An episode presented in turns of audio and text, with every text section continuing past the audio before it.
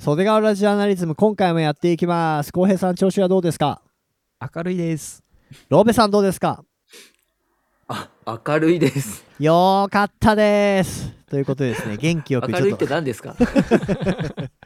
子明るいって何ですか、いいじゃん調子明るいめっちゃいいじゃんはい。なんか調子がちょっとなんか今白色となんかチカチカしてますよりは全然いいよ全然い いよそうまあ一応ね緊急事態宣言もいよいよ明け明け暮れてきたというか、うんそうですね。これ撮ってる時に明け暮れてねきましたそううんついについにですよ年末にこうお酒を飲む機会が増えるっていうこともあると思いますので飲食店の人たちも長いちょっとなんていうのトンネル少し抜けたのかなっていうのはねあるのかもしれない、はいそうですね。本当に。うんうんなんかさあいざ開けましたよって言われた時はさえーはいでもそんなにいきなり外食とか体が慣れちゃったからさ家にいたりすることにうんっ。て思ってたけど、うんじわりじわりとまたねあちょっと久々に誰々誘って飯行きたいなみたいな気が湧いてきた昨今でございます。はいえ。ーそうです。ね。うんうんうんはいそうだよね。であの千葉県というか、まあ、ここ袖ヶ浦市じゃないですか、はい。はい袖ヶ浦市の飲食店さんももういいところがめっちゃいっぱいあると思うんですけど、はいはい。こと僕がお世話になりやすいのはやっぱり DJ ブースがあったりねうん。音楽が聴けたり、まあ、お酒が飲めたりというところなんですけどはい。トロピカルビレッジああ、はいはいはい。そうこの間ねロベいなかったけど浩平と一緒に行ってきたんで、久しぶりにおそお。う行ったんですよへーうんなんかねい相いですね変わらずどうでした相変わらずだった、相変わらずいい雰囲気だしハワイアンだしうん。あの店長っていうかマスターの白川さんはあのゆったりした雰囲気だしうん。ねなかなかいい感じだったよねこれねそう、すごいマイペースな感うじんうのん。いいお店ですね。そうそうそうまあトロピカルビレッジさん知らない人に紹介しておくとプラプラメリア農園なんだよね千葉県でもそう有数元々のはうんそうあのそういう観葉植物みたいなのを売ってて、うんのがメインでカフェも併設してますっていうような。そうそうそうはい。そんでそのカフェエリアの中にまあ DJ ブース的なもの DJ 機材が置いてあるんだけ どそのね DJ 機材の増殖の仕方がねとんでもないんよその生命力がやばい のよ DJ 機材の、なんかあのうん、ああれな短期間でもうスタジオ化しましたもんね一ス気にタジオ化した、うんうん本当にまあ飲食店カフェさんに DJ ブースを置くっていうのは全然珍しいことじゃないんだけどはい普通一つじゃんうん普通一つだしそ結構 DJ 機材も立派なものからあのお手軽なものまで大体1個あればっていう話なんだけどそうですねうんなんかもう増殖していって立派なブース2台あるし ねそううんもう本当にステージ出来上がってるんですよね半端じゃないですあの、はいもう詳しくない人は全然聞き流していただいていいんですが、うん DJMV10 に CDJ が今の時点で3台しかも CDJ3000 3000とはい、それに加えてうん CDJ2000 ネクサスが2台 で900ネクサス2があ ってその時点でもうちょっとやばいんですよ、そうですうねん、ああ のの都内のクラブに匹敵するようなそうそうそうそうそれが2つねあるってことで、はいあのパイオニア DJ の最新ラインナップの高い方から順に全部あるっていう感じなん ですプラスシンセサイザーがそうそうそう逐一増増築していくっていそうそうそうそうあのもう本当になんていうのかな生命の息吹がバッと太古の地球にさ何らかの力によって生命の息吹が誕生してそっからの爆発的増殖みたいな ねわちゃわちゃわちゃわちゃわちゃって増えていくようなそういうなんか、うん、爆発しているというか、うんうん、えロベさん来てき行ったことあるじゃないですかはいはい。あの時スモークありましたっけあ、スモークついてから一回行きました。あ本当ですはかい。そうそうレーザーありましたっけえレレーザーーザーもあったかな。まあレーザーとスモはークあありりまますすねね。はい、スモークはありましたけど。ウェブカメラがまあ3台、まあ、もしかしたあらー正確にはもっとあるのかもしれないけどうん確認できてるので3台で自動追尾型あれすごいですよねすごいびっくりしましたねへーそして照明もあの DMX っていうそういうクラブとかで使われる規格があるんですけど照明の規格がそれにはい完全対応済みと、何のお店 なのプルメリア農園じゃないんかいっていうね、そうしかもコーヒーとかも本来あの豆の種類いっぱいあってすげえ美味しいはずなのに、うんあのそっちよりあの DJ ブースの方に DJ 目がいっちゃうそうそうあの俺ね一つやっぱ思うこれいい意味で自分探しに行ったらますます迷う店だと思うそうですねありとあらゆるものの種類が豊富だからあの巨 大国立ライブラリに行ってどの本借りていいかわからなくなる状態素敵なお店が近所にあるって幸せよですね、うんいいですね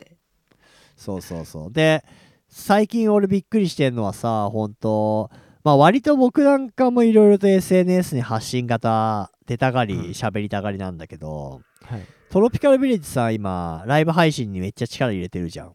そうですね。そうそうそうここ1ヶ月ぐらいほんと1ヶ月ぐらいだって言ってましたけどうん17ライブ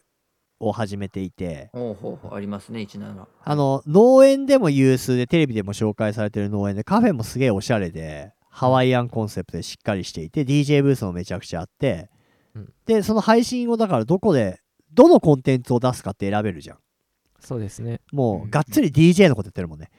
ずーっそとう そうそうそう DJ 配信してるでも YouTube チャンネルも持ってるんですけどね。うん、そっちは植物のことやってるよ ね、そう、それが植物うでん配信はもう DJ。うんへ17ーで17ライブって俺たちさもうそれからジャーナリズムの関係者って基本的にさ若者ではないじゃん そうですね。小中高校生とかじゃないじゃん俺らだからさあの17とかってやっぱりそういう世代が違うのかなとジェネレーションが違うとこのカルチャーかなっていう風に構えちゃうんだけど全然関係なく DJ 配信やっている上にあのパソコンで専用のソフトを使ってもう24時間以上ずっとあの垂れ流し配信をするっていうねうんそう、すごいんですよね、本当に。あのお天気カメラみたいな固定カメラで、うんでたまに決まった時間にオーナーが出てきて DJ して普通は「お疲れ様でした」で終わるじゃんライブ配信って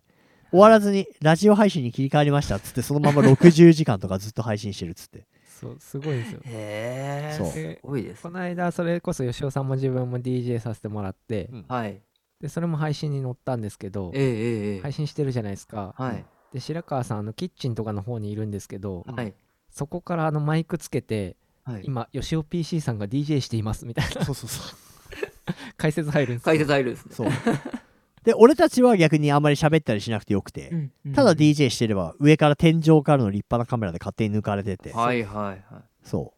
あすごいうでマジすごかったっす。ねあのーまあ BGM 用途としてもこう受け入れられてるようでうん何もしてないのにカフェの営業してる最中にあの応援のエールとかメッセージとかコインとか溜まっていくらしそうへいすごいよねでしかもなんかやっぱりそのコミュニティも広がってーはい結局まあ DJ の配信してるけどあのそういう観葉植物が好きな人とかもお客さんで来てくれたりとか、はいはいはい